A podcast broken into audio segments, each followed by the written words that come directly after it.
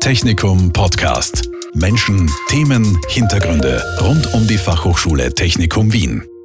Ein Auslandssemester ist für viele Studierende das Highlight ihres Studiums. Und das nicht nur, weil man neue Leute kennenlernt, sondern weil man eben auch neue Denkweisen kennenlernt, andere Zugänge zu Themen, andere Lösungsansätze. Schauen wir uns also an, wie das Studieren im Ausland an der Fachhochschule Technikum Wien so organisiert ist.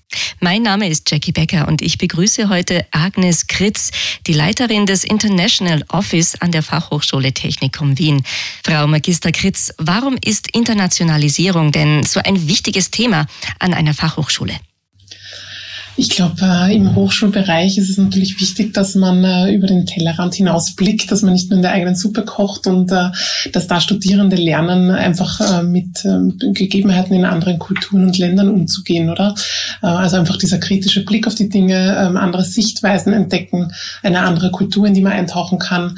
Gerade wenn ich jetzt in, den, in den Hochschulbereich schaue, dann denke ich mir, wir lernen unseren Studierenden oder ähm, versuchen zu vermitteln, wie bestimmte Abläufe oder Techniken äh, natürlich im österreichischen Rahmen stattfinden, aber was ist darauf quasi der Blick auf die Welt ist ja dann doch wieder ein ganz anderer. Also mein äh, Lieblingsbeispiel ist da immer die Jurte in der Mongolei, die anders geheizt werden muss als einfach ein Gebäude in einer Stadt wie Wien.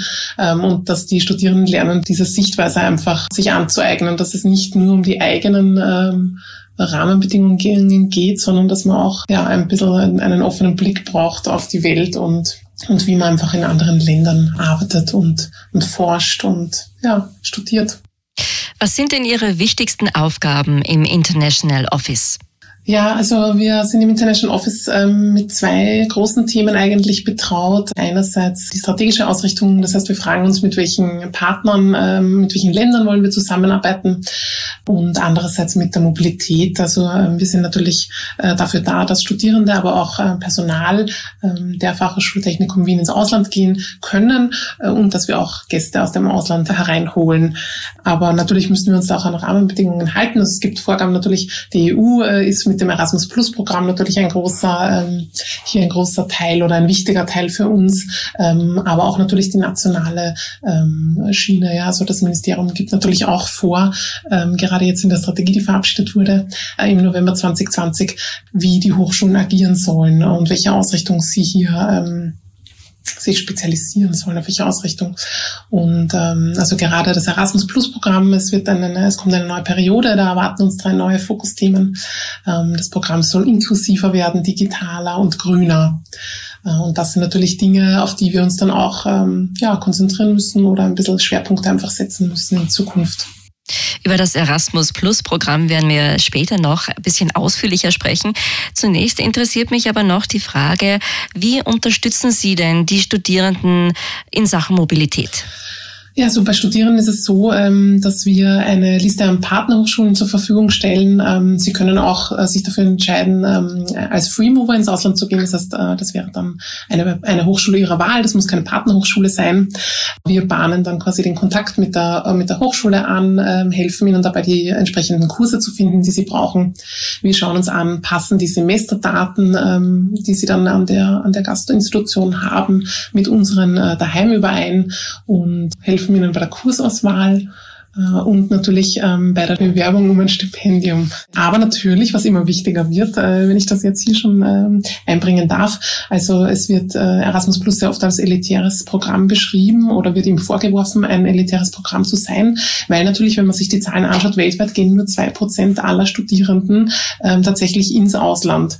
Und die Frage ist dann die große, was passiert mit den 98 Prozent, die nicht die Chance haben oder die Möglichkeit äh, haben, ins Ausland zu gehen aus den diversen privaten oder beruflichen Gründen. Und das ist jetzt ein äh, riesiges Thema im Moment. Wie kann man diese Internationalisierung zu Hause bereitstellen? Internationalization at Home ist der große Begriff, der da immer verwendet wird. Wie erreichen wir die Studierenden, die nicht ins Ausland gehen können? Was sind denn die Gründe, warum so wenige dieses Programm nutzen? Ist es wirklich so elitär? Also elitär in dem Sinne, ähm, weil es natürlich ähm, der Erasmus Plus Zuschuss ist nur ein Zuschuss, das ist kein Vollstipendium. Ähm, das heißt, es wird hier der Betrag, der deckt nicht äh, die vollen äh, Lebenserhaltungskosten im Ausland ab. Das heißt, das ist, glaube ich, ein Teil äh, oder ein Grund, warum einfach viele Studierende dann sich doch nicht äh, dafür entscheiden, weil es natürlich darum geht, ein halbes Jahr ähm, bis Jahr im Ausland zu verbringen und sich das auch leisten zu können. Ähm, andererseits natürlich, äh, wir haben eine sehr heterogene Studierendenlandschaft, gerade an der Technikum Wien mit vielen berufstätigen Studierenden, die einfach nicht für ein Semester ins Ausland gehen können. Aber ähm, ich habe es zuerst schon erwähnt, das Erasmus Plus Programm will inklusiver werden und das bedeutet, dass sie jetzt in der neuen Erasmus-Periode vermehrt auf verkürzte Mobilitäten äh, den Fokus legen.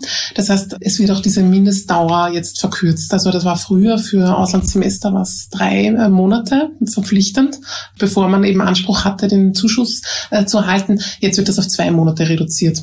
Es wird auch einwöchige Möglichkeiten geben, ins Ausland zu gehen, äh, unter den bestimmten Rahmenbedingungen, ja, wenn die eingebettet sind ins, äh, in den curriculären Ablauf, ähm, beziehungsweise wenn es eine virtuelle äh, Mobilität dazu gibt. Also das ist natürlich jetzt auch das große Thema wie geht man mit der Digitalisierung um, die uns das letzte Jahr, die letzten eineinhalb Jahre begleitet hat. Internationalisierung at home, das ist, glaube ich, das Stichwort. Das ist eine der neuen Möglichkeiten hier, eventuell eben Studierende zu motivieren, ein bisschen internationaler zu werden. Welche Möglichkeiten gibt es denn da? Also die Bandbreite ist eigentlich äh, recht groß, wenn man sich anschaut, was daheim alles möglich ist. Also jetzt, äh, wenn ich das formale äh, Curriculum anschaue, natürlich äh, das informale und das versteckte. Also das sind so diese drei Begriffe, oder? Ähm, in einem Studiengang zum Beispiel könnte ich das machen, äh, wenn ich Studienreisen anbiete, verkürzte Studienreisen oder wenn ich Gastlektorinnen und Lektoren aus dem Ausland einlade, äh, die bei mir einen Vortrag halten sollen aber ähm, auch das internationalisiertes Curriculum. Das bedeutet eben, dass ich nicht nur mich mit österreichischen Sichtweisen und Rahmenbedingungen auseinandersetze, sondern zum Beispiel auch, dass ich vielleicht ein EU-Papier hernehme, um den Studierenden ähm, bestimmte Dinge zu lernen. Ähm, also das ist was, äh, was immer mehr jetzt kommt, dieses internationalisierte Curriculum tatsächlich ähm, zu integrieren äh, in einen in einen Studienalltag in Österreich. Ja, also wie kann ich diese internationalen Sichtweisen und die globale Welt ins Haus bringen? Mobilität und Reisen, das ist ja sozusagen das Kerngeschäft für Sie im International Office. Das war ja in den letzten eineinhalb Jahren fast gar nicht oder nur sehr eingeschränkt möglich überhaupt. Wie hat sich denn mit Corona Ihre Arbeit verändert?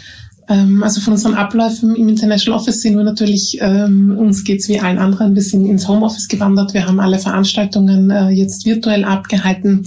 Wir haben äh, Informationsevents virtuell gehabt. Wir hatten Pre-Departure Calls, die wir jetzt neu eingeführt haben, ähm, einfach aufgrund äh, der Unsicherheiten der Studierenden, also sowohl outgoing als auch incoming, ähm, wo wir einfach vorab schon Fragen ähm, abfangen wollten. Das heißt, wir haben jetzt neu diese Pre-Departure Calls eingeführt, wo es auch viel um Versicherung geht, äh, viel um Visumsfragen Fragen, aber eben auch um die Reisewarnungen. Wobei da ganz dezidiert vom Außenministerium die Information gekommen ist, dass diese Reisewarnungen nur touristische und nicht notwendige Reisen ins Ausland betreffen, aber dass natürlich Studienaufenthalte als notwendige Reisen hier zur Erfüllung ihrer studienrechtlichen Verpflichtungen gelten. Wir haben auch gesehen in unserer Arbeit im International Office, dass wir jetzt mit Partnern, zum Beispiel in Argentinien, haben wir mehr Kontakt natürlich als vorher, weil äh, davor hat man sich einfach selten gesehen. Äh, jetzt kann man schnell einen Link schicken und sieht die Person zwei Minuten später, äh, wenn die Internetverbindung halbwegs mitspielt. Das sind natürlich immer so die Rahmenbedingungen dafür. Das klappt jetzt sehr gut in unseren Abläufen im International Office. Was wir gesehen haben bei den Studierenden, also einerseits ähm, haben wir Studierende gehabt, die natürlich äh, von dieser Covid-19-Pandemie überrollt wurden. Am Anfang war ja viel Unsicherheit da. Ähm, das heißt, wir hatten viele, die abgebrochen haben. Das heißt, wir, da haben wir natürlich die ganzen Abbrüche administrieren müssen. Ähm, aber ähm, gerade wo dann klar war, das wird länger dauern, aber es ist trotzdem möglich zu reisen. Da haben sich viele dazu entschieden, ins Ausland zu gehen. Ich glaube auch ein bisschen aus dem Grund, äh, weil sie sich natürlich gefragt haben, äh, ob ich jetzt äh, in Wien sitze, in dem Land, in der Stadt, die ich eh kenne und jetzt virtuell Lehrveranstaltungen mache ähm, an der FH Technikum Wien oder ob ich jetzt in einem anderen Land sitze und dort Lehrveranstaltungen mache, vielleicht eben mit anderen Inputs, mit einem anderen Hochschulsystem, mit anderen Tools. Ja. Also das ist natürlich auch eine Sache. Man, man lernt einfach und lehrt auch anders oder erfährt da andere Inputs, wenn man im Ausland an einer anderen Hochschule ist. Und da hatte ich das Gefühl, da sind eigentlich sehr viele ähm, ins Ausland gegangen. Und wir stellen auch jetzt wieder eine steigende Tendenz dar. Also die Studierenden wollen ins Ausland gehen und wir haben äh, mehr Zahlen, als wir vor der Corona-Pandemie hatten. Ja. Hm. Welche Erfahrungen haben Studierende denn gemacht in der Corona-Zeit im Ausland? Ähm, wir haben zum Beispiel eine Studentin, die wollte nach Dänemark fahren, ist dann äh, am Weg stecken geblieben mit dem Auto, weil sie nicht weitergekommen ist bei der Grenze, ist dann in Deutschland gestrandet und wurde dann zum Glück aufgenommen von einer Freundin, einer anderen Studien, äh, Studentin, ähm, die, die zum Glück äh, in Deutschland vor Ort war und hat dann dort ausgeharrt, bis sie weiterreisen konnte. Ja. Also das sind so Dinge, die, die wir hören, äh, wo wir uns dann natürlich auch über, äh, also ja, den Mut der Studierenden bewundern, den die da haben, äh, in ein anderes Land zu gehen. Und dann wieder hören wir von, äh, von einer anderen Studentin, äh, die hat dann irgendwie gemeint, sie hatte in Südkorea eigentlich einen, einen normaleren Alltag als in Österreich. Also während wir den harten Lockdown hatten, war in Südkorea eigentlich alles relativ normal. Die Geschäfte waren offen, die Lokale waren offen.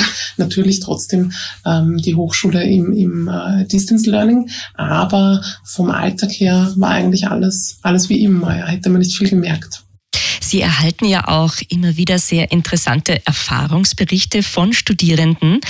Einen davon wollen wir uns jetzt anhören. Das ist ein kurzer Live-Bericht von einem Studenten, der im vergangenen Jahr in Island war. Hallo und good day hier aus Island, wo die Mitternachtssonne jetzt um 23.30 Uhr auch noch halbwegs den Himmel erhält. Schon toll hier. mein Name ist Andreas Dünser und ich bin hier als Erasmus in Reykjavik wo ich im Master Innovations- und Technologiemanagement studiere. Im allerletzten Semester. Und so wie es ist, sind die Vorlesungen an der Hausskolin Reykjavik bereits abgeschlossen. Und ich nutze die letzten drei Wochen meines Erasmus-Aufenthalts hier in Island noch zum Herumreisen, für bergsportliche Abenteuer, für Trips rund um Island die letzten Ecken, die ich in meiner Zeit jetzt noch nicht gesehen habe. Es sind wenige Ecken.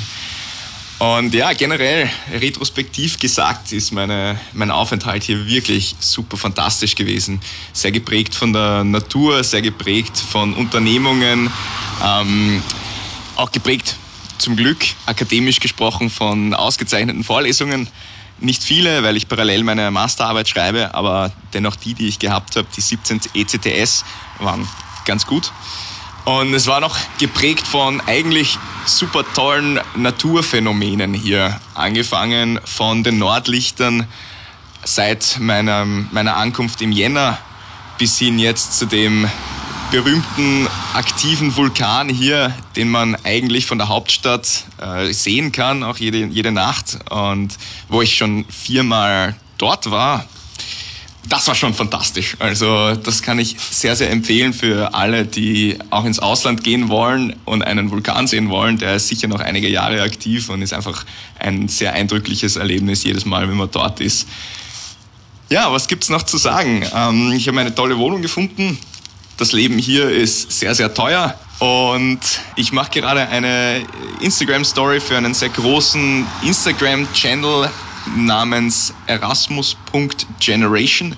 Falls ihr mir folgen wollt dort, ähm, es ist als Highlights in die Stories getan, da kann man wirklich hautnah sehen, äh, was ich so treibe, wie mein Alltag ausschaut, wie die Uni ausschaut, Bilder zum Vulkan, Bilder zu Nordlichtern und alles, was ihr noch Berichtenswertes ich gefunden habe. Dann liebe, liebe Grüße nach Wien, nach Österreich, an die FH Technikum und ans Team des International Office. Und ja. Ja, vielen Dank, Andreas Dünser, für diese tollen Einblicke. Für eine Hochschule ist ja die Zusammenarbeit mit internationalen Partnern und Partnerhochschulen besonders wichtig. Was tut sich denn da in diesem Bereich? Ähm, ja, also mit den Partnern, ähm, wie gesagt, wir haben in Europa Partner, aber natürlich auch weltweit und ähm, die Zusammenarbeit ist eigentlich relativ breit, je nachdem mit welchen Partnern äh, wir zusammenarbeiten oder, oder von welchen Partnern wir sprechen. Ähm, gerade innerhalb der EU ist natürlich Erasmus eine große, eine große Sache, Erasmus Plus. Ähm, da wird viel einfach auf dem Austausch, auf der Mobilität basiert einfach darauf, ähm, aber es geht natürlich von der Basis weg, die Mobilität ausmacht, bis hin zu äh, gemeinsamen Studienprogrammen zum Beispiel oder wir haben jetzt ähm, schon vor Corona ins Leben gerufen, aber dann natürlich jetzt ist es weitergegangen in Zeiten von Corona. So Kurzzeitmobilitäten, äh, Cooperative International Student Projects haben wir die genannt die jetzt unter Erasmus Plus Blended Intensive Programs heißen werden, ähm, wo einfach äh, das ganze Semester hinweg schon internationale Studierendengruppen gemeinsam zusammenarbeiten, die sich dann für eine Woche ähm, in dem einen oder anderen Land treffen, um die Projektergebnisse gemeinsam vorzustellen. Ähm, also auf der Ebene passiert viel, aber natürlich auch in der Forschung gemeinsam mit Partnern. Wir haben gemeinsame PhD-Programme, also jetzt für unsere Mitarbeiterinnen und Mitarbeiter, ähm, wo sie sich weiterentwickeln können, wo sie im Ausland, zum Beispiel in Portugal, ein PhD-Programm Programm äh, absolvieren können. Wie gesagt, die gemeinsamen Studienprogramme, äh, da gibt es die Möglichkeit, ein ganzes Jahr im Ausland zu verbringen und sich einen internationalen Abschluss ähm, auch dabei abzuholen. Gemeinsame Studienprogramme heißt nicht, dass man ähm, einen Doppelabschluss bekommt, sondern das bedeutet einfach, ich kann, je nachdem in welchem Land ich bin, den entsprechenden Abschluss dazu wählen und äh, mich damit bewerben bei den Firmen. Diese Double-Degree-Programme, die sind besonders interessant. Können Sie uns das noch ein bisschen näher erläutern, wie das funktioniert und ein paar Beispiele geben? Ja, ähm, also Double-Degree-Programme, gemeinsame Studienprogramme haben wir ähm, mit sieben Ländern mittlerweile. Davon jetzt ganz neu in Finnland im Bereich Maschinenbau ähm, und mit den Erneuerbaren. Also eigentlich eine nette Kombination. Aber zum Beispiel auch mit Russland, ein sehr beliebtes mit Russland im Bereich, äh, Bereich Wirtschaftsinformatik, Data Science. Das vergangene Jahr war also für viele, die im Ausland studieren wollten, doch eine ziemliche Herausforderung, gerade was das Reisen betrifft. Was ist denn äh, Ihre Prognose für das kommende Jahr? Wie wird es sein, soweit man das überhaupt jetzt schon irgendwie sagen kann? Also wir haben jetzt gesehen, dass die ähm, Bewerbungen von Studierenden sowohl incoming als auch outgoing sind gestiegen. Also jetzt für das Wintersemester haben wir eigentlich so hohe Zahlen wie nie zuvor, was äh, eine Überraschung ist, aber andererseits auch wieder nicht, weil ich mir denke, wenn man eben äh, ja natürlich auch aus eigener Perspektive weiß, wie es jetzt war, die letzten eineinhalb Jahre natürlich nur im eigenen, im eigenen Umfeld zu verbringen, äh, in, in der eigenen Stadt, dann kann ich das eigentlich ganz gut nachvollziehen. Die Studierenden waren ja während der Zeit auch teilweise im Ausland, da haben wir natürlich sehnsüchtigst die Wege verfolgt, die sie gegangen sind. Umso schöner ist es jetzt zu sehen, dass einfach äh, der Wunsch da ist, einfach wieder zu reisen, ähm, um sich in, in eine andere Gesellschaft einfach einzuleben. Was aber natürlich auch der, der Fall ist und bleiben wird, sind diese virtuellen äh, Tools und äh, natürlich alles, was, äh, was uns jetzt irgendwie begleitet hat.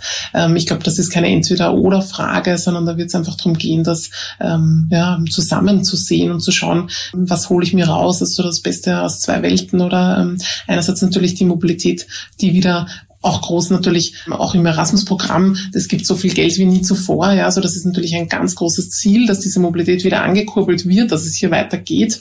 Aber gleichzeitig äh, dürfen wir nicht übersehen, dass diese virtuelle Komponente, die wird erhalten bleiben. Man wird nicht mehr wegen jeder, wegen jedem Meeting natürlich reisen. Ähm, man wird einfach, ja, beides gezielt einsetzen. Das heißt, wir können also auch positive Aspekte mitnehmen. Die Lust auf internationales Studieren ist durch Corona nicht verloren gegangen, ja vielleicht sogar noch gestiegen. Eigentlich ein schöner, positiver Schlusspunkt für unser Gespräch.